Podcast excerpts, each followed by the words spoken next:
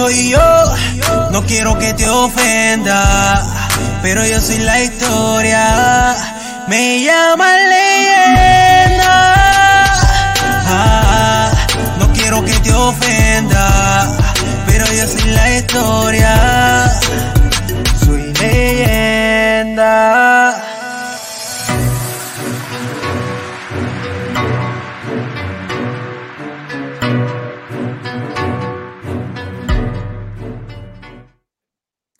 Bienvenidos al episodio número 37 de Piro a lo Natural. Descubre la compleja historia de Tiro de Gracia desde su ascenso como referente masivo del hip hop chileno. Acompáñame en este viaje a través del tiempo y el espacio sonoro mientras desentrañamos la influencia y el legado perdurable de Juan Santivo y Tiro de Gracia.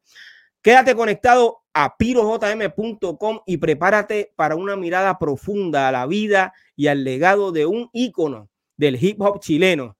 En este emocionante episodio del canal de las leyendas, pirojm.com. Recibamos con un fuerte aplauso a Juan Sativo.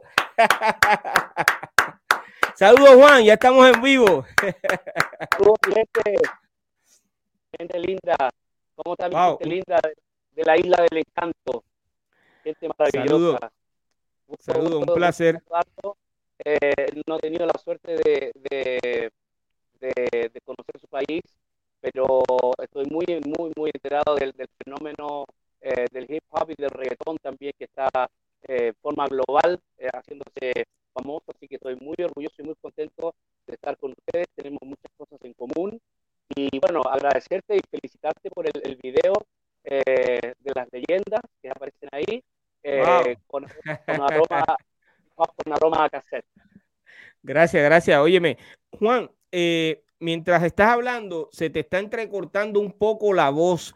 Me gustaría, si, si el problema es los auriculares, pues no hay problema.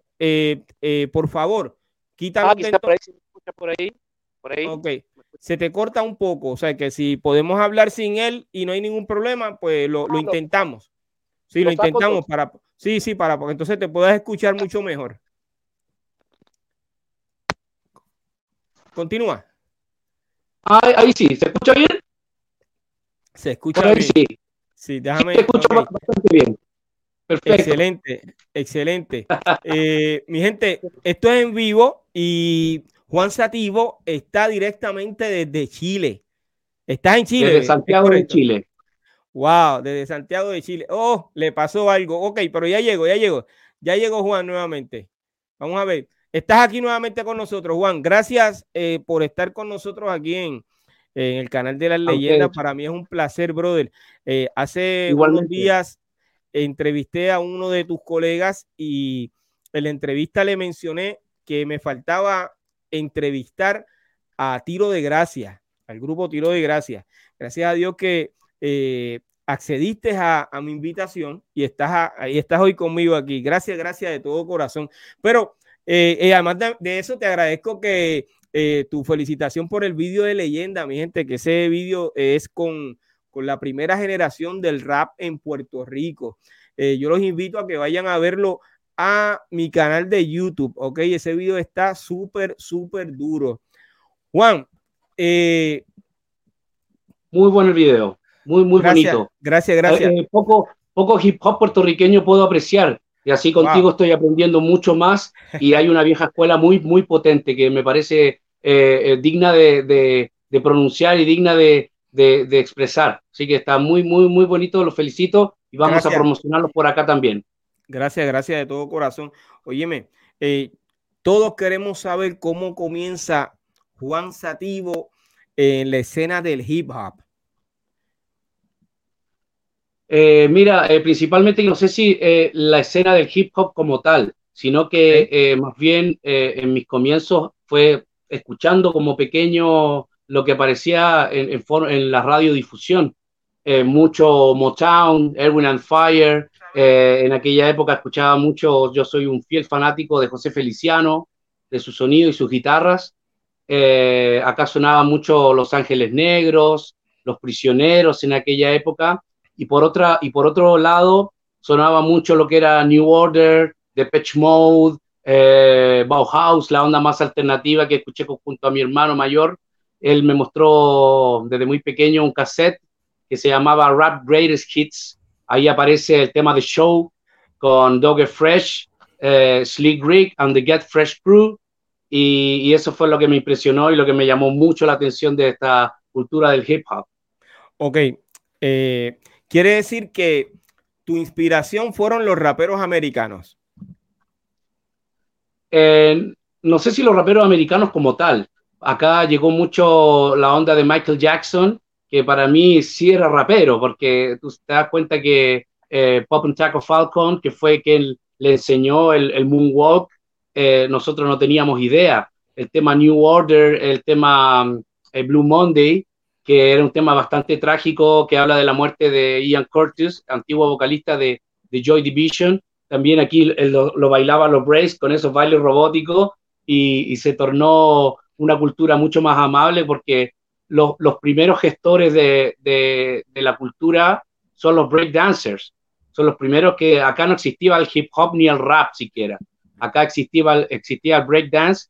En la, en la, viene Pop, eh, Pop Master Fable, eh, eh, Pop Master Fable y viene como Pavón y Clemente, en esa época de los 80. Eh, más o menos, en, más, o, menos en qué año, en qué año. En los 80, a, finales de los 80. También viene Melo Manéis, viene Kid Frost. Fueron nuestros primeros acercamientos a lo que era el hip hop que nosotros queríamos, que era como un hip hop más crudo, más, más, más seminal. Ahí aparece Kid Frost y aparece Melo Manéis con La Mentirosa eh, bueno, habían otros también como el Mami Yo Te Quiero, estaba el rap de la abuela, que era aquí una cosa como más caricaturizando un poquito la, esencia del rap, pero era rap al fin y al cabo. O sea que básicamente eh, eh, todas esas canciones que han mencionado fueron inspiración para ti para comenzar dentro del hip hop. Sí, fueron inspiración, pero también eran como, eran lo que se escuchaba en las radios locales tú prendías la radio, era que se escuchaba, la gente lo bailaba y lo disfrutaba. Pero también queríamos dejar de lado un poquito eso para poder eh, iniciar nuestra carrera en forma más seria con, lo, con el hip hop que nosotros queríamos, con el hip hop que conocíamos. Eh, la abuela es de Wilfred, Wilfred un colega de aquí de Puerto Rico. Saludos a Wilfred. Sin eh, duda.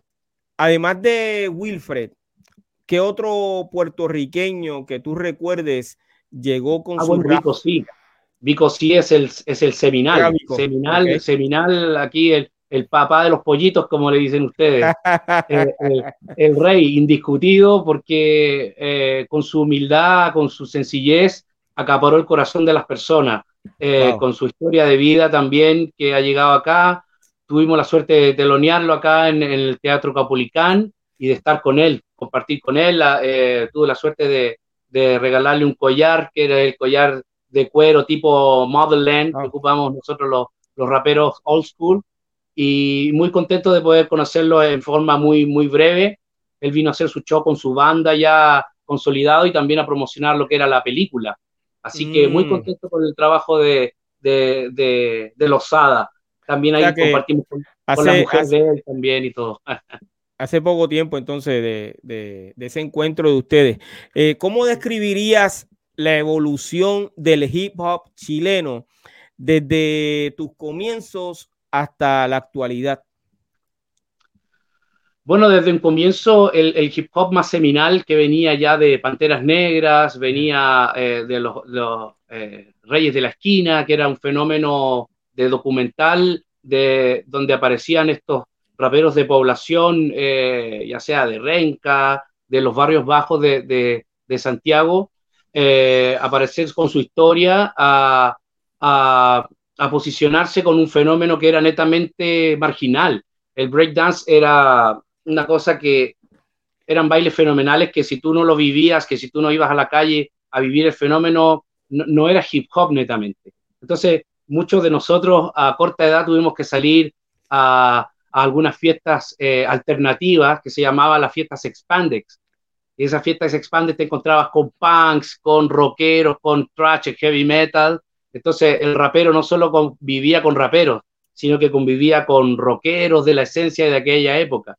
Y ahí se fue formulando esta escena rap que hoy en día se fue nutriendo más y ya en la época donde aparece Tiro de Gracia, La Pose Latina, entre otros grupos, se empieza a consolidar y empezamos a nosotros a, formar parte de los sellos, sellos discográficos que habían, estaba el sello Alerce, que eran más sellos más independientes eh, y que tenía mucho que ver con la política, mucho que ver con, el, con, el, con la época dictatorial. Y luego vienen sellos discográficos como EMI, las multinacionales, y ahí donde empiezan a fichar más artistas como Maquisa, como La Frecuencia Rebelde, entre nosotros, y ahí aparece Tiro de Gracia, que llegamos en muy buen momento a poder posicionarnos también. Wow, excelente, brother. Yo sé que ustedes son unos de los más pegados allá en Chile, brother. Eh, pero te hago una pregunta. Eh, Tiro de Gracia está desde que estaba la pose latina, eh, Panteras Negras, Fuerza Hip Hop, todos esos grupos. Sí, Fuerza Hip Hop, ahí está el gran Claudio Flores que también arremetía mucho con el baile, con el, el estilo cowboy, vaquero, ¿cierto? Eh, y ahí nosotros llegábamos, nosotros a mirar, a mirar eh, el espectáculo que hacían ellos en, en, la, en, en Bombero Osa. Los primeros lugares fueron Bombero Osa, del cual yo no fui, porque yo era muy pequeño en esa época. y luego se hizo, se trasladaron de Bombero Osa al Paseo San Agustín y ahí fue donde llegué yo. Ahí fue donde conocí a, a, estos, a estos héroes del hip hop como lo son Claudio Flores, Toño Negro, eh, toda la esencia de los, de los breakers y por ahí empezaron a llegar también algunos del, de la, del graffiti. Se fue conjugando esto porque primero uno conoce el rap como fenómeno eh, musical, pero cuando empiezas a conocer el breakdance, comienzas a conocer eh, el graffiti y todo eso agarra conjunción, es donde tú dices, sí, yo soy hip hopero. eso es así, fíjate, aquí he entrevistado a, a raperos pioneros eh, de distintas partes del mundo. Entonces, eh, siempre les pregunto, ¿qué país es más rapero? Y entonces eh, menciono Chile, menciono México, menciono Colombia y menciono Puerto Rico. Para ti, ¿cuál es el país más rapero hoy por hoy? Wow. mira, Chile es bien rapero, pero es bastante odioso es bastante underground. Entonces, yo, yo comencé en el underground, yo no quise quedarme en el underground porque no me convenía. Yo quería llevar comida a mi casa, quería llevar comida a mi familia. Entonces, por ahí. comercial. Claro, dije, no me vendo, pero sí me arriendo, dije yo. por ahí, por ahí, me, motiva, me motiva ah. mucho la música, me motiva mucho el hip hop. la cultura es una cosa que yo amo pero quería llevar pan a mi casa, eh, quería vivir de esto, porque no tenía otra cosa que hacer. Yo no tenía dedos para el piano, no, no, no, no, no quería ir al colegio. Entonces, por ende, eh, eh, soñaba con esto, soñaba con ser músico y, y, y, para mí fue alguna suerte de poder interpretar. Mi voz me ayudó porque yo no solamente rapeaba, en ese tiempo me decían el bestia porque tenía mucha influencia de lo que era el Beastie Boys, el sonido del hardcore rap inglés hay unas cosas muy interesantes ahí, con Hijack, Gunshot, grupos más seminales del, del rap alternativo, por decirlo de una manera. Entonces por ahí eh, me fui ondeando y, y, me fui nutriendo un poquito como más musical. Hoy por hoy me siento más artista que rapero. Sí, por sobre todo respeto la cultura, amo la cultura hip hop, pero me siento más músico hoy por hoy. A pesar de que no toco un instrumento alguno. Pero bueno, tiene un instrumento que es el vocal. El vocal. Exacto, no teníamos guitarra, no teníamos guitarra en ese tiempo, teníamos voz, teníamos el beatbox. Es correcto. Tenían la voz. Eh, acabas de mencionar que has vivido de la música, ¿es correcto? Gracias a Dios, sí. En un país donde es muy complejo vivir de la música, más aún del rap y del hip hop cuando es una cultura tan odiosa. wow. ¿Qué significa para ti eh, ser uno de los precursores del hip hop chileno? Mira, para mí significa una responsabilidad, una responsabilidad neta eh, que viene con la madurez. Porque en un principio uno dice, quiero ser rapero, pero no te das cuenta que lo que sí eres, eres padre, eres amigo, eres hermano, entre otras cosas. Creo que el hip hop, las letras y el contenido nos han ayudado a los raperos a crear nuestros propios personajes. Y hay muchos raperos que se ha comido este personaje, eh, el cual doy ese lindo consejo para tu programa y para todos los, los que nos están escuchando, a poder concientizar un poquito este personaje, poder eh, nivelarlo, poder humanizar un poquito este hip hop, para poder hacerlo un poquito más llevadero, enseñarle a las juventudes. Hip hop es una buena herramienta eh, que tú la puedes utilizar para poder ayudar a las masas. Cuando hoy por hoy ocurre lo que pasa en el mundo del freestyle, que hay mucha eh, tiradera o hay mucho, mucho odiosidad, es donde yo no entro mucho en ese juego. Entonces, por eso que mi hip hop es más amable, el ser humano se vendió mucho, eh, vendimos muchos discos, porque quizás el hip hop nuestro era más, más popular, más pop, ¿cierto? Nos, criticaba, nos criticaban mucho por eso, pero también mucha gente nos acuñó y nos, y nos apoyó en, ese, en, esa, en esa moción. Yo te pregunto, ¿es el disco más popular de ustedes, Ser Humano? Mira, sin duda que sí, pero no fue por el hecho de que, de que nosotros hayamos querido que fuese así. Eh, en un momento llega Titín Domínguez, que era un muchacho que trabajaba en la CNN, en, la, en, eh, en un programa americanos, y llega acá y con un piloto nos llama a nosotros, ahí aparece la primera canción, aparece Bebedor y aparece este juego verdadero que se tornó como casi un himno del hip hop. El juego verdadero y, finalmente eh, este ser humano. Y ese demo final, que eran tres canciones, se transformaron en el disco Ser Humano y ahí nos fichan por, por EMI, por esta gran multinacional. Wow, y de ahí en adelante es historia, todo fue un éxito. Que conocen, exacto, así es. Excelente. Eh, ¿Has tenido la oportunidad de fusionar tu música con otros ritmos? Sí, difícilmente. Eh, eh, yo tengo que ser un poquito eh, no soberbio al decir que quise, eh, quise incursionar en varios estilos, en varios formatos. Escuché mucho lo que era la plena panameña, lo que, lo que esa... bueno, cuando hablas de la plena panameña, estás hablando del dembow. Claro, un poco muévelo, muévelo, cómo lo va, ven a bailar, ven a gozar. Y nosotros no entendíamos por qué el tipo habla así y por qué era la cultura de ellos. Y ahí es donde empezamos nosotros a, acuñar algunas cosas, el ragamuffin, el soul, el hip hop, eh, mucho también con lo que traía Erwin and Fire. Yo quería cantar después de un tiempo, no era solo hacer el raga y hacer eso, eso, esos destellos un poquito de, rap más, más crudo o, o de letras también de conciencia social por sobre todo. Yo iba un poquito más allá de la, de la conciencia social, porque también hubo un tiempo bastante complejo en Chile donde eh, el rap siempre fue una bandera de lucha, sin duda, pero para nosotros queríamos que fuese algo que fuese más allá, que fuera nuestro estilo de vida realmente, no, no, algo, no un motor eh, odioso para, para la sociedad, sino que fuera algo, un real aporte. ¿Has grabado en algún momento dado reggaetón? Sí, tengo alguna, algunas cosas. Eh, por ahí me criticaron mucho también porque acá el reggaetón no es muy bien mirado acá el reggaetón es, una cosa que, ah, el rapero, el rapero que, que no, eh, que hace reggaetón no es rapero. Entonces, eh, yo me atrevía a, por las invitaciones que me hacían, eh, quebranté ese prejuicio. No solo reggaetón, a mí me invitan a hacer electrónica, tango, lo que, lo que yo pueda hacer, hacerlo en forma más natural, no, no, no, no me siento forzado a hacer algo que, me, que, que no quiero, digamos. Entonces, por ende eh, eh, me, abría todos los estilos y, me metí los prejuicios en, una cajita y los guardé por ahí, porque a la edad que tengo... los, prejuicios de, los llamados puristas del hip hop. Los puristas ortodoxos. Todos los días corriendo por las redes sociales. Sí.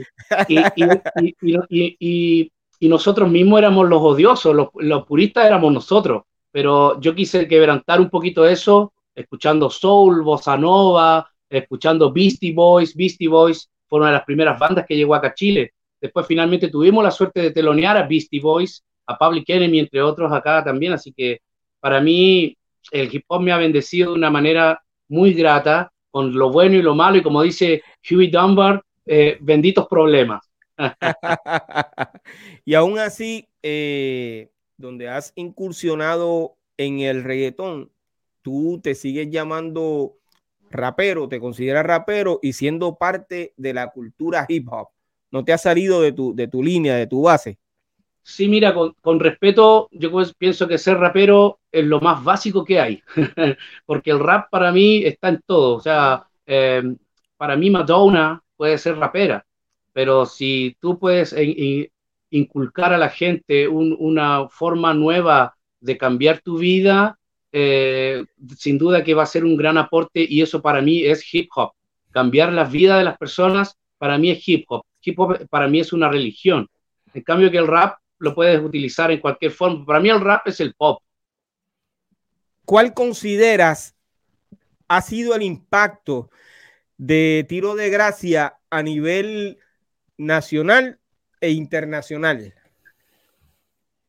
Sin duda que hay un gran precedente ahí. Eh, nosotros, en forma más bien latinoamericana, eh, nos incrementamos mucho con el fenómeno del hip hop. Eh, y para la gente que acá en Chile lo ve de alguna manera, eh, ser humano fue eh, la punta de lanza para aquello. pero para nosotros hip hop siempre fue lo mejor. quisimos incrementar diferentes instrumentos, como bien dices tú, incrementar otros nuevos estilos como el, como el jazz, el funk. Recordemos que en esa época estaba muy de moda el disco de Jazz Matas, Gangstar y grandes artistas eh, Backshot Le Funk, proyectos de DJ Premier que estaban resaltando en, el hip hop underground, pero que nosotros como músicos también lo apreciábamos mucho. Así que quisimos incrementar. Ser Humano es como un catálogo de grandes artistas, como Joe Vasconcelos, está Chancho en Piedra, grandes artistas del rock acá, en el estudio de Constantinopla, donde este, eh, era el dueño eh, Carlos Cabezas, uno de los grandes músicos nacionales de, de electrodomésticos, del grupo de electrodomésticos, que era como una suerte de New Order chileno. Así que tuvimos la suerte de, aprender muy bien de, ellos lo que eran los plugins, pero el corazón lo teníamos nosotros para poder eh, meter este hip hop, darle caña un poquito a lo, al, concepto que queríamos eh, otorgar. Eh, para todos los que se están conectando nuevamente, esta es la parte 2 de la entrevista Juan Sativo y Tiro de Gracia, ¿ok? Eh, Juan, ¿de qué manera ha evolucionado tu estilo a lo largo de los años? Mira, la verdad que eh, en un principio fue bastante aguerrido porque el rap para mí era una bandera de lucha. Siempre lo que más queríamos era ver la posibilidad de, de tener una, una letra congruente, consecuente, pero eh, al final era bastante odioso, era bastante eh, seminal. Y nosotros por ahí todo lo que expresábamos era como vivencias, vivencias eh, y cuando aparece ser humano, todo esto se transforma más en canciones más oníricas, algunas cosas más, más radiales, por decirlo de una manera. Pero al fin y al cabo, uno en, su carrera trata de hacerlo desde el corazón, música desde el corazón y no desde el plugin. Entonces, para mí eh, fue fundamental poder conocer muchos estilos para poder crear el propio, para poder eh, sentirme original al, fin, al final del día. Entonces, ahí donde eh, tuvimos la, la, gran idea de invitar a varios músicos que incentivaban esa pachanga al disco Ser Humano, ya sea Pedro Fonsea con el Soul, eh, aparece Carlos Cabezas, aparece el gran Joe Vasconcelos en el tema Leyenda Negra, entonces es un catálogo muy interesante si tú vas descontracturando un poquito el, esquema de ser humano. Wow. Pedro Fonsea. Eh, de Quirusa. Sí, es correcto, del grupo de Quirusa. Siempre menciono que todos los colegas chilenos hablan de Pedro Fonsea como el primero que grabó rap en español en Chile. Eso es correcto. que sí. Sí, sí, sin duda que sí. Eh, lo que aparece ahí es un funk muy bonito porque no era como era el rap eh, dentro del funk, no era como quien dice, no era la cultura hip hop lo que veíamos aquí, pero eran los primeros destellos de lo que, de lo que iba a ser el hip hop. Se fue nutriendo mucho con eso, con el Stevie Wonder, con el Erwin and Fire, toda la época Motown estuvo inmersa ahí. Entonces no podemos desconocer el, ese, ese, funk eh, muy alegre, muy ondadisco que, que bailaban los breakdancers y que finalmente se, se transformó en, en, esta cultura hip hop. Todo, todo ayudó al hip hop al final. Todo fue ayudando a, a y, y, no mermó la posibilidad de que, de que muchos artistas o de que muchas eh, personas que no tenían, digamos, los, eh, los recursos para poder hacer su música, eh, eh, hicieran, cumplieran su sueño. Y eso fue bonito, en lo, por lo menos en la parte que viví yo en los 90, que fue donde, donde llegó más el apoyo radial, llegó más el apoyo de las productoras y estaban más los, los ojos eh, comunicacionales a, a, nosotros. Estaban los medios de comunicación pendientes a lo que estaban haciendo los raperos en Chile. Eh, y eso está muy bien, de verdad que sí.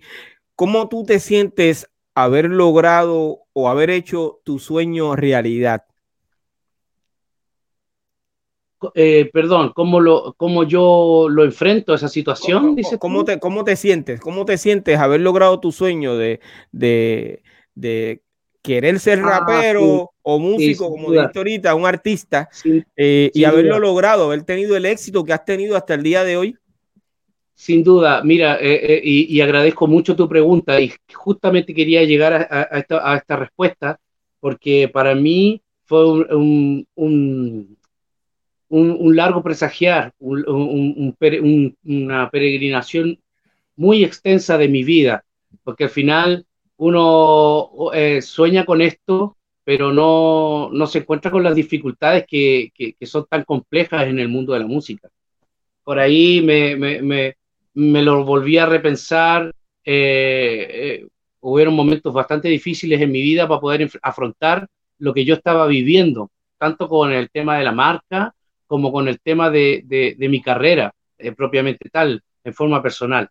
Y, ese es el consejo que le doy a todos los jóvenes que, que eh, en, este estamos viviendo en el mundo un momento bastante complejo con, personas que quieren soñar con la fama o que quieren soñar con estar en el tapete o que están en una lucha constante por poder posicionarse y muchas veces caemos en depresión.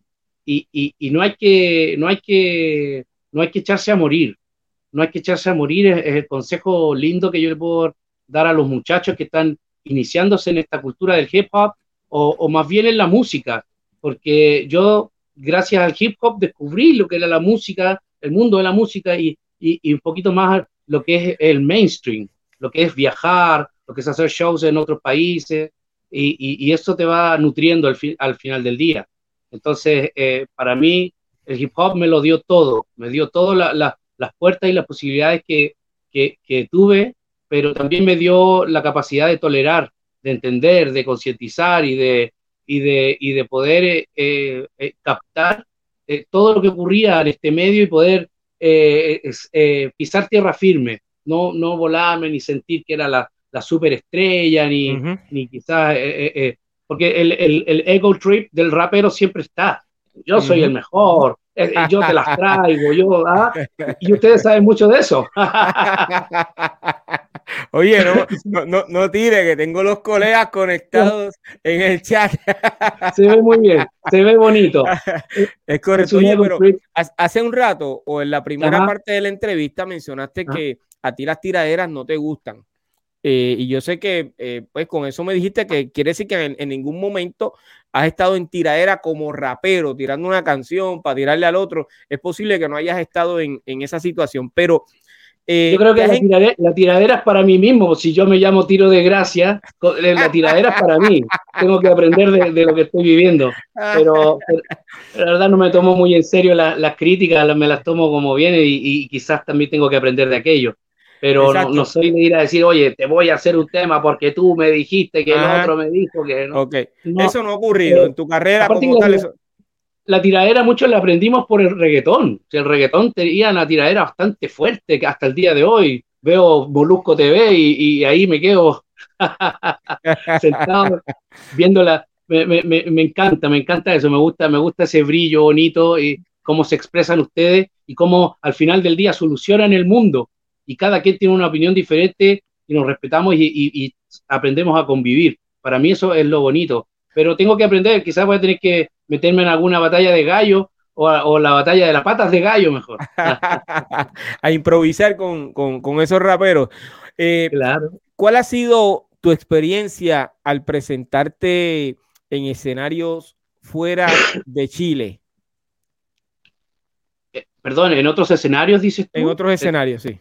Sí, bueno, en la pregunta que me hiciste me nombras Argentina, en el Quilmes Rock. Eh, y, quería, eh, no sé, para mí Puerto Rico también es una gran puerta. Estaba escuchando, viendo hace un rato todos los, los, los, los, próceres, los líderes y las leyendas que ustedes bien dicen que son, como por ejemplo el gran Iván Doc Rodríguez, que nos dio a nosotros el disco que tú ves aquí, que es el disco Decisión. No se ve muy bien, ¿ok? Porque a ver, vamos a ver si lo, podemos darle un poquito. Ah, por ahí está, ahí, está. E, e, ese, ese que puedes ver, ese blanquito. Ok. Que, que ahí lo pueden disfrutar. Eh, se, se, grabó acá y se masterizó, se, se, eh, mezcló y masterizó allá en Washington Heights, el barrio dominicano, eh, con el gran Iván Doc Rodríguez, que hizo los primeros trabajos de Alicia Keys, trabajó con Boogie Down Productions, y para mí un tipo que, pero a todo dar, siempre lo decía, siempre con el Señor, siempre para adelante, y, nos apoyó mucho cuando nosotros éramos unos, unos, unos chamaquitos ahí. Éramos unos chamaquitos estando allá en aquella época, y ese, e, ese es un logro también para Puerto Rico. Ese disco Decisión, que es un disco un poco comprensible acá en Chile, donde yo tengo una participación bastante escueta, donde yo también, eh, como bien dijiste anteriormente, de alguna manera eh, participo en forma de producción ahí. Me gustaban las melodías, me gustaba eh, incursionar en aquello, tanto ya con Ser Humano ya había rapeado bastante. Y ese es un logro también para Puerto Rico, sin duda, con el gran Master of the Boom Bap, Iván Doc Rodríguez. Wow, excelente. Eh, saludos a Iván. ¿Tú podrías contar alguna anécdota o experiencia de tiro de gracia? Anécdotas, eh, eh, de todo tipo de anécdotas, pero para mí y las grandes experiencias que, hemos tenido y los grandes hitos fue entre ese viaje de a Estados Unidos, haber participado en el Black August para ayuda de la gente de Cuba, eh, por la revista Stress Magazine en aquella época, eh, y luego también en Argentina, Perú, hicimos una, una pasada por Latinoamérica, eh, en Argentina también, en el Quilmes Rock, luego después a los años siguientes volvimos al Personal Fest a, a, telonear a, Black Eyed Peas, estuvo New Order en aquella época también, y, bueno, rememorar un poquito lo que era el sonido de, Argentina, porque en Argentina no hay mucho hip hop, en Argentina no hay mucho, no hay mucho rap, pero sí hubieron grandes artistas como Ilia Curiaquian de Valderramas, no sé si lo has escuchado,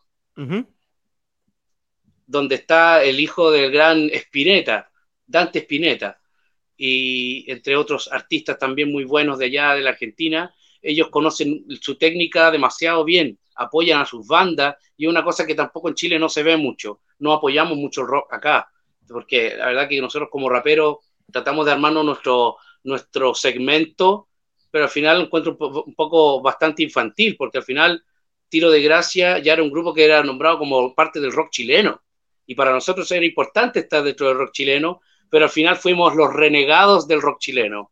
No nos querían el rock chileno porque éramos, éramos los chicos con los pantalones abajo. Ah, ¿Cómo tú eh, describirías el proceso de ruptura y reencuentro de tiro de gracia?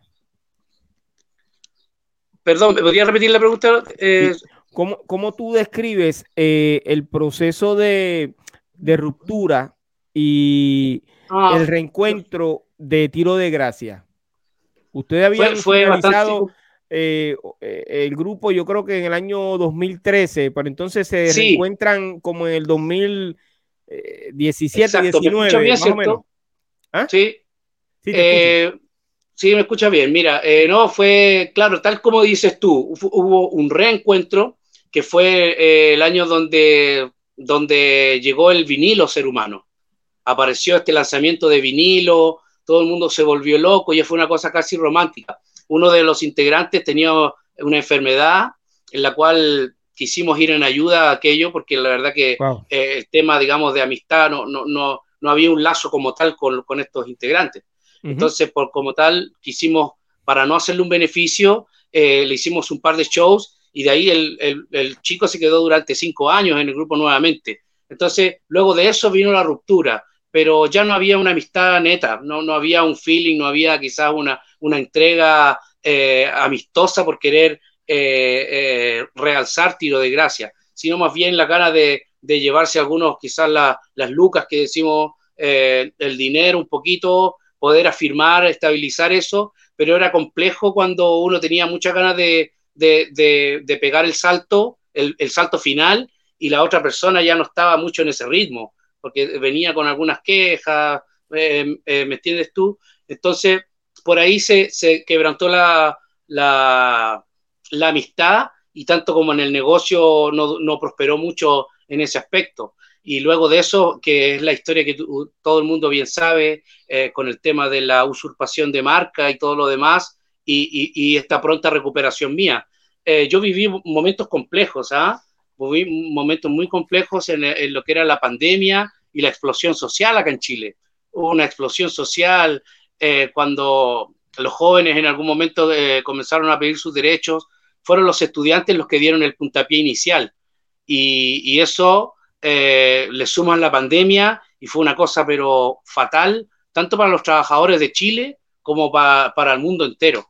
Y fue un quebrantamiento de la música y la cultura que se fue, pero a un 0%. Por ahí alguna gente dice que en la pandemia le fue muy bien, pero eso yo no lo creo porque al final todos fuimos afectados con aquello. Es correcto. Eso fue eh, básicamente a nivel mundial en todas las empresas. Oye, eh, Juan, te estoy viendo solamente cortado, como quien dice, tú puedes arreglar un poco más la cámara para que te veas bien eh, al final sí, no, sí, del vídeo. Te quiero escuchar bien. Te ah, quiero, okay, puedes subir un poquito el volumen. Está bien. Si puedes bajar un poco más la cámara para que se te vea, por lo menos te veas de. Es correcto. Ahí sí. Es correcto. Ahí está, ahí está bien. Eh, me gustaría conocer la fecha casi exacta, si la, si la conoce, de cuándo fue que ustedes rompen y cuándo, cuándo se reencuentran. A ver, me parece que fue eh, el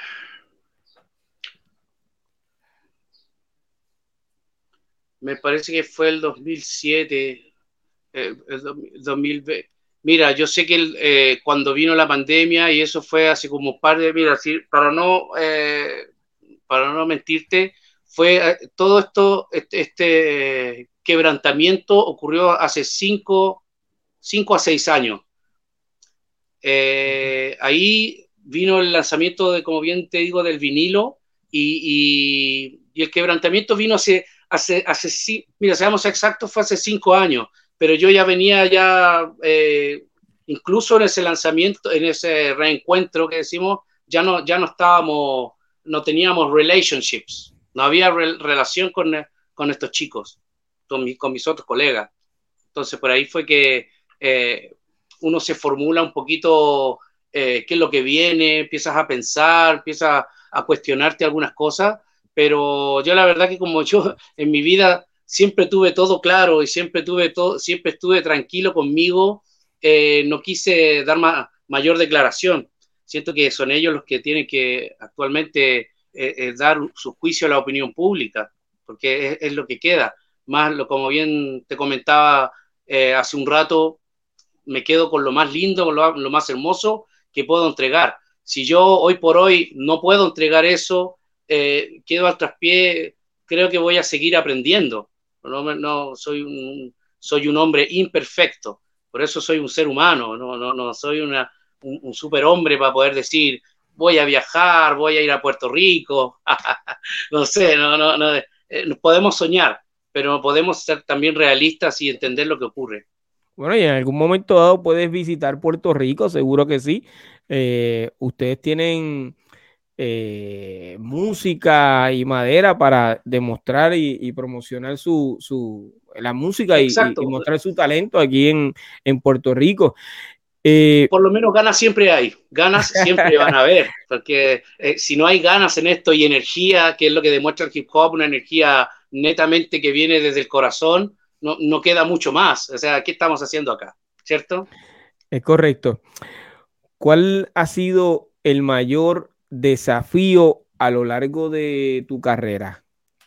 Eh, lo que ocurrió con el grupo. Mayor desafío. Sí, ¿Mm? lo que ocurrió con el grupo, o hay alguna otra situación lo, que, ocurrió con el grupo, sin duda que sí. Eh, me dolió y me chocó, pero también lo, había entendido mucho más que, que toda la, la, fanaticada. Lo entendí mucho más que la fanaticada y, y, la gente te pregunta, ¿y pero cómo? ¿Y qué pasó? ¿Y qué fue esto? A modo de, de bochinche pero jamás yo, yo, jamás yo fui, yo busqué eso. Yo siempre quise encontrarme a mí mismo, eh, sentirme cómodo y no, no, no tropezar con ninguna piedra a la larga. Uno va conociendo a las personas y, y, te vas haciendo tú mismo, te vas conociendo a ti mismo y eso fue lo que, lo que hice en ese cambio, en ese camino. Me costó mucho porque yo era muy, muy duro de, de entender, lo, mío era... Eh, eh, eh, lo mío era casi perfecto, siempre quería buscar la perfección, por ahí me ponía muy nervioso con esto, pero, pero traté de, soltarme y de hacerlo, de ser honesto, honesto conmigo mismo, auténtico, y, es por eso que me, trató a, llevar de la mejor forma, a hacerlo más llevadero todo esto. De verdad que te felicito por eso, hermano. Oíste, de verdad de todo corazón te felicito por eso. Luego de que eh, pasas por esta situación y, la superas o en medio de, esto que te estaba ocurriendo con, con sangre de rapero, ¿no te dio con escribir una canción eh, donde pudieses hablar sobre la situación que, estabas enfrentando? No, porque nuevamente iba a caer al tema de la tiradera y todo eso. Quizás la, tiradera es para mí mismo, es para entender un poquito que, que, por qué las cosas ocurrieron de esa manera con mis pares, tanto como con, el, como con ustedes, con, con el, público, con la audiencia. Eh, creo que, y creo y siento que ustedes se deben llevar siempre lo mejor, lo mejor del arte. Eh, y el arte no se debe manchar con algunos detalles que pueden ser un poquito eh, desmesurados, o que van un poquito más de, de, la mano del descrédito o de la, o de la falsa comunicación. Los medios también por ahí hicieron lo suyo. ¿ah? Eh, y hay una tarea importante para nosotros de, no descalificar y de no volver a cometer los errores que cometimos hace un tiempo. Eh, y también está en mí en, saber perdonar por lo menos algunas cosas que, se han salido de madre con, eh, hacia mi persona. Lo aprendí mucho porque yo, a la edad que tengo, que ya soy un hombre viejo, a mis 46 años, supe entender. Me costó entenderlo, pero, pero tuve que reformularlo y, y saber perdonar, como dice Vico C. Lo grande que es perdonar. Básicamente, eh, hablando de la historia del rap chileno, si tuvieses que identificar a la primera persona que tú entiendes que cantó rap eh, en Chile, además de Pedro Fonsea, porque entiendo que según la historia, pues Pedro Fonsea no es parte del hip hop. Es parte de la cultura hip hop. es parte de la Es parte, es parte entonces. Ok, ok, excelente. Pues entonces, eh, ¿a qué rapero escuchaste cantar rap en español eh, en los años 80? Si fue así.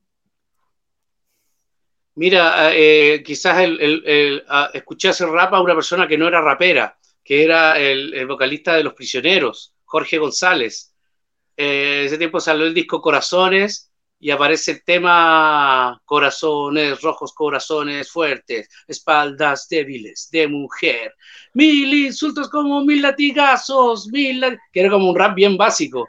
Y por ahí también ellos llegaban con la onda del Depeche Mode, con el hopo, con las chaquetas de cuero, con una onda muy alternativa. Y por ahí creo que también ese, ese New Wave eh, trajo consigo un, eh, una época muy bonita que, que, precedió un poquito lo que, lo que traía el, el, hip hop ah, eh, entre manos, digamos. Así que E, ese, ese Jorge González, eso, eh, cuando tú escuchaste ese tema, ¿fue antes del disco de, de Kirusa? No, eh, viene, viene después, viene después ah, del disco Corazones. Sí, pero entonces, Kirusa, de, hecho, es, ese tema de, de Kirusa es una campaña para, para el, el no. Eh, y, y, y, tiene una letra muy fuerte, y tiene una letra muy fuerte porque habla de, de las torturas, de las torturas que se viven. Eh, y los invito a escuchar a la gente a, los discos seminales del, de, de, los prisioneros y bueno, también los de, de Kirusa, que son una, de las grandes bandas que, que han sido quizás eh, poco difundidas, eh, pero que tienen, tienen mucho que decir en cualquier época. ser humano por ahí fue algo bonito también y que teníamos letras importantes, pero no tan seminales, no tan fundamentales en el hip hop como la de, de Kirusa y como la para mí la de los prisioneros. Los prisioneros es el ejemplo claro de que, de que no, no, no tenías que ponerle el sello rap o hip hop a la cultura. E, eso era rock chileno. Yo estuve escuchando eh, la calidad del, del, disco Ser Humano y de verdad que una calidad impresionante, excelente. Una grabación, o sea, con un sonido de verdad que, que me, me, gustó mucho. Te felicito a todos los eh, eh, que trabajaron en ese proyecto. De verdad en realidad, yo, yo humildemente eh, puse, puse, mi aporte y mi flow eh, como lo pude hacer. El ser humano es un catálogo de grandes artistas, de grandes ingenieros, de grandes músicos que aparecieron ahí. Chancho en Piedra, recordar a los Tetas también, que son los padres del funk chileno los tetas también. O sea, eh, de Kirusa con una banda muy, muy seminal y la onda muy eh, eh funk africano muy bonito, eh, latinoamericano muy bonito, y luego viene el fenómeno de los tetas. Yo, ah, yo nací en las colaboraciones, porque a mí me invitan a, a Cha Cha Cha y ahí conocieron, ah, él es Juan Sativo, él es de Tiro de Gracia. Nosotros ya habíamos sacado dos maquetas, que era Homo Sapiens y Arma Calibrada que están ahí en YouTube, la pueden, en YouTube hay, hay muchas cosas interesantes que pueden encontrar. Y, cuando los tetas me llaman, ellos ya estaban con la EMI, salió Corazón de Sandía, ven, eh, que venga este chamaquito eh, de, tiro de gracia aquí a cachar la onda. Y, fui, fui yo, me, me, me inserté en el mundo del fan con los tetas y salió este hit que salió número uno también, el Cha Cha Cha, y con eso me hice, me hice famoso como artista en forma personal. Pero yo venía con Tiro de Gracia y dije, yo quiero que Tiro de Gracia aparezca en los charts eh, y ahí donde, donde eh, mágicamente, por medio de, de, de, nuestro manager de aquella época, Camilo Sintolesi, eh, nos toman en, en, EMI finalmente. Y ahí brindamos en la EMI eh, cuatro hits que son El Juego Verdadero, Viaje sin Rumbo, Melaza, Chupacabras, todos con video número uno los MTV y en los wow. charts en Latinoamérica. Wow, te felicito, brother. Oye, pero entonces, tú estás, eh, por lo que me estás queriendo decir, aunque ya tenías el grupo Tiro de Gracia, eh, tú pegaste antes como solista. O sea, no, no, no, como solista, porque eh, ya teníamos, como bien te digo, Homo Sapiens y Arma Calibrada, estos dos discos que son en el 92-93. Sí, pero, 92, en una, 92, pero, en una, colaboración que hiciste, eh, y con la colaboración. de gracia, ese disco pegó y entonces eh, continúa Tiro de Gracia con el auge, porque básicamente ya tú vienes con el auge de, de ese disco. Eso, eso, es lo que eh, intentaste claro, decir nosotros, o dijiste. No, a ver, nosotros éramos famosos, entre comillas, con Homo sapiens y arma calibrada. Ok, ok. En los barrios, en, la, en las okay. poblaciones que le decimos hoy, viene tiro de gracia, viene, viene con este grupo, viene con la pose latina. Oh, y, okay. y, se juntaban, llegaban los breakers, como sea, la gente entraba. Si había un amigo que no tenía dinero para entrar, ven acá, te hacemos entrar. Muchas veces a mí me dejaron entrar así yo no tenía, no tenía para entrar a los eventos. Es el Juan, que entre, porque es parte de la cultura. Y eso fue una cosa muy bonita que se fue acuñando con, con muchos de, los, de los aportes que hicieron muchos grandes eh, amigos y grandes eh, cultores de esta movida acá. ¿En qué proyecto te, encuentra, te encuentras trabajando actualmente, Juan? Muy buena pregunta. eh, eh, después de todas estas grandes colaboraciones que hice con Kike Neira, con C-Funk, con, eh, Angelo Piratini, ahora último, con algunos artistas menos conocidos también, porque la gente te pregunta, ¿cómo invitamos a Juan Sativo? Hay que pagarle millones, ¿cómo hay que hablar con el manager, y, no, es, no, es, tan así, o sea, yo colaboro con las personas que, que quieran hacerlo, tratar de hacerlo en la mejor buena onda y que la gente te permita trabajar en armonía y hacer lo tuyo, ¿cierto? Eh, muchas veces anteriormente otros artistas me llamaban y me decían, tú tienes que eh, cantar esto, tienes que rapear esto, y bueno, hagámoslo, y lo hacía, pero también no me sentía cómodo en, esa posición. Y, es por eso que hoy por hoy trato de hacer eh, un trabajo que me sea cómodo, que me sienta libre y cómodo al trabajar. Pero fuera de eso, ahora estoy trabajando en un audiobook. Quiero hacer un audiobook donde cuente mi, mi real historia, eh, cómo yo lo he vivido, cómo yo realmente lo he pasado, porque muchas veces no, no, no, a nosotros, Tiro de Gracia, no le gusta hablar de, la, de, de, de, qué es lo que comen los raperos, qué es lo que hacen, sino más bien hablar de música, eh, hablar del fenómeno desde tu perspectiva. Puede que otra gente lo vea desde otra manera, pero eh, hip hop hay que vivirlo, hip hop hay que entenderlo, y hay que comprenderlo. Y por ende es que estoy en esa... Eh, la documentación es muy bonita porque eh, hay trabajos de, carátulas importantes, hay trabajos de, de, diseño en el arte de los discos que, que, incluyen graffiti, que incluyen diseño de arte. Entonces eso muchas veces también los protegemos. Los protegemos con la propiedad industrial, la propiedad eh, eh, digamos, independiente, que, que, es lo que tenemos nosotros, pero que en ese tiempo tampoco no creíamos mucho en eso. O sea, nosotros eh, interpretábamos con música de, otro, de otros artistas. Entonces, después pudimos mejorar y poder nuestras obras, poder plasmarlas, poder inscribirlas y poder tenerlas como propias, que eso era lo que finalmente queríamos. Cuando hablas de en música de otros artistas, eh, está, te estás refiriendo a los sampleos. Sampleando música de otros artistas. Sampleando música, sí. Bobby Caldwell, está por ahí eh, The Soul Sonics, Freddie Hubbard. Eh, bueno, Ser Humano es un catálogo de, de, de, cosas importantes de, James Brown, por ahí algunas cosas. Pero siento que al fin y al cabo todos estos samples, todos, porque eh, eh, como bien dice Grandmaster Cass, que dice el rap nada, el rap nada inventa, el rap todo lo reinventa. Creo que es, digno de, de, poder ejemplificar nuestra historia, tanto como la de ustedes, que tienen un sonido original también en las tumbadoras, eh, qué sé yo, en sus voces. yo puedo aprender mucho de eso. Eh, más allá de ser rap o hip hop o reggaetón, eh, estos, estos polirritmos nos ayudan mucho a ser quienes somos, eh, sacan la identidad más cruda de nosotros.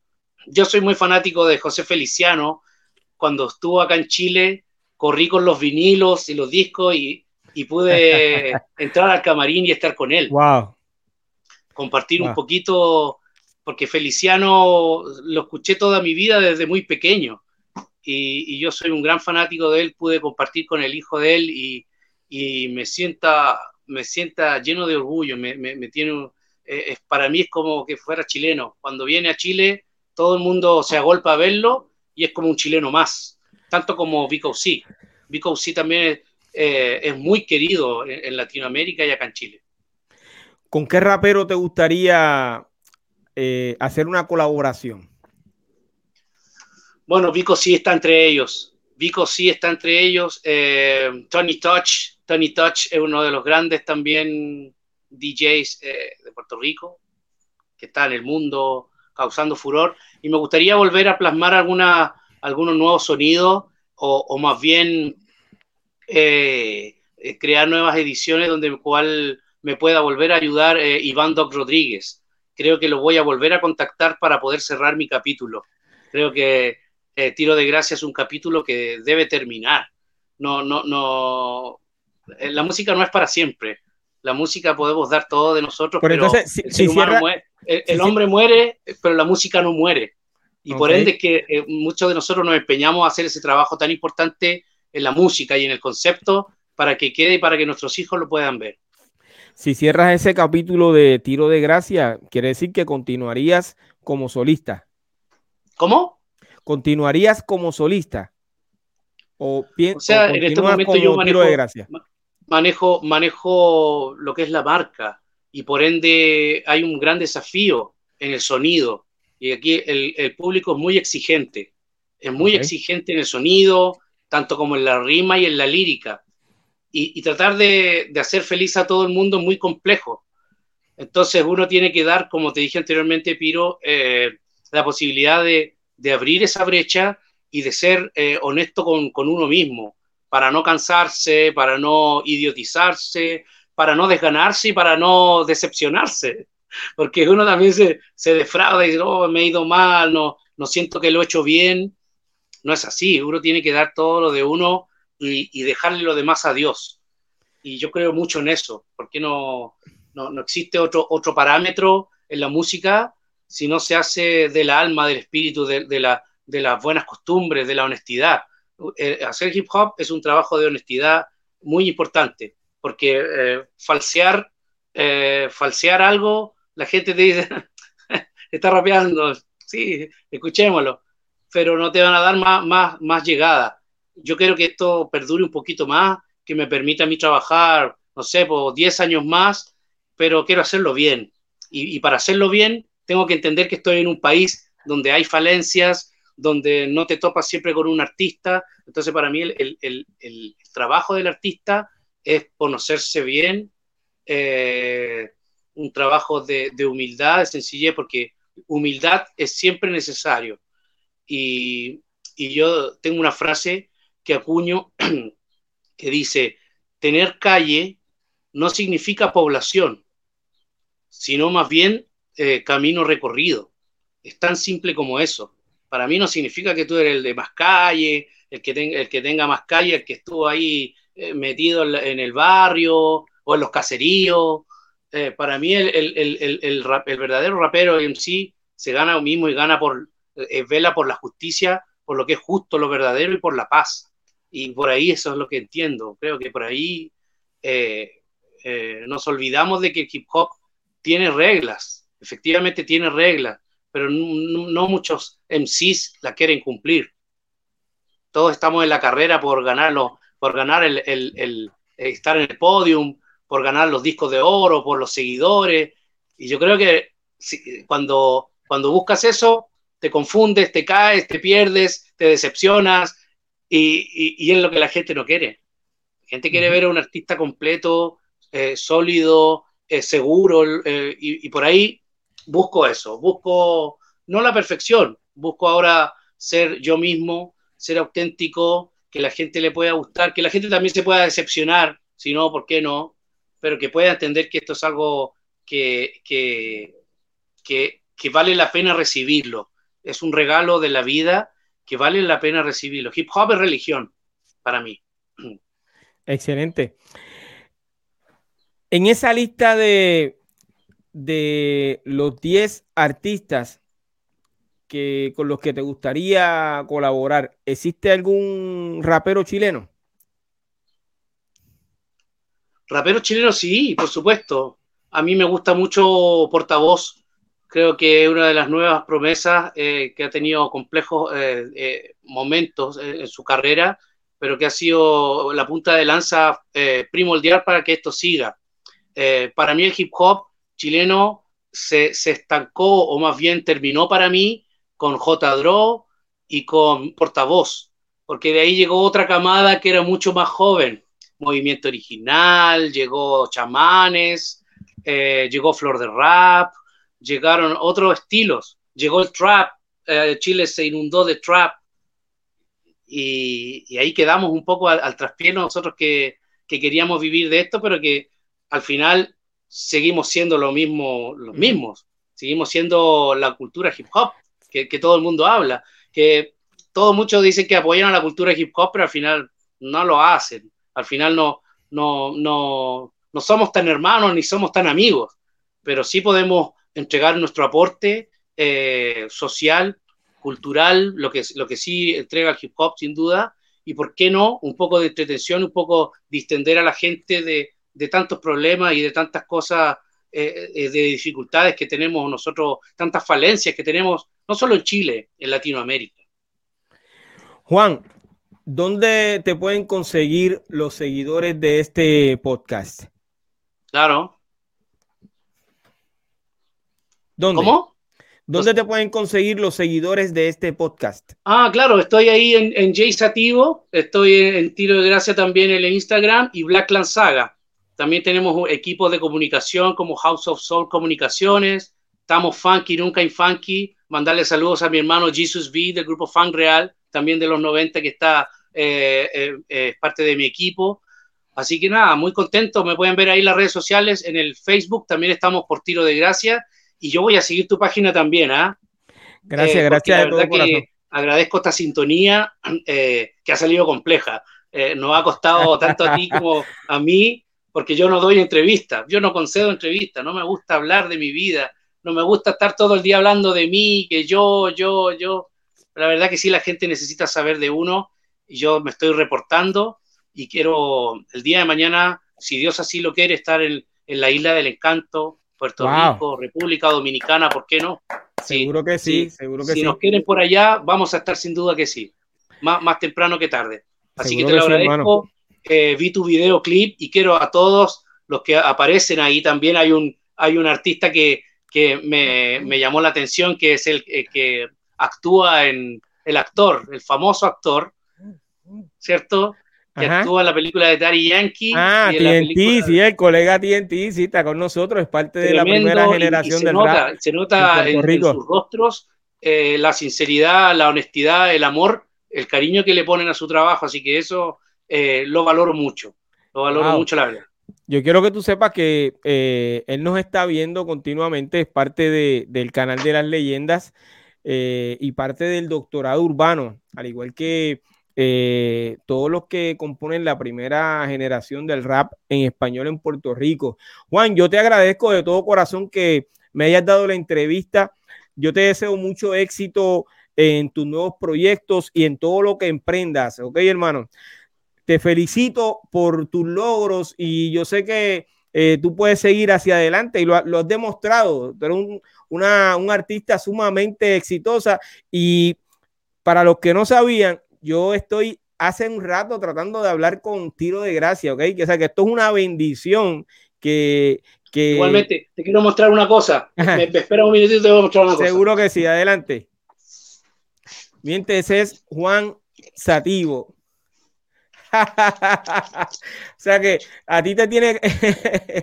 Eso es el, eh, nuestro hermano, nuestro colega Vico sí. Dice, con... dice...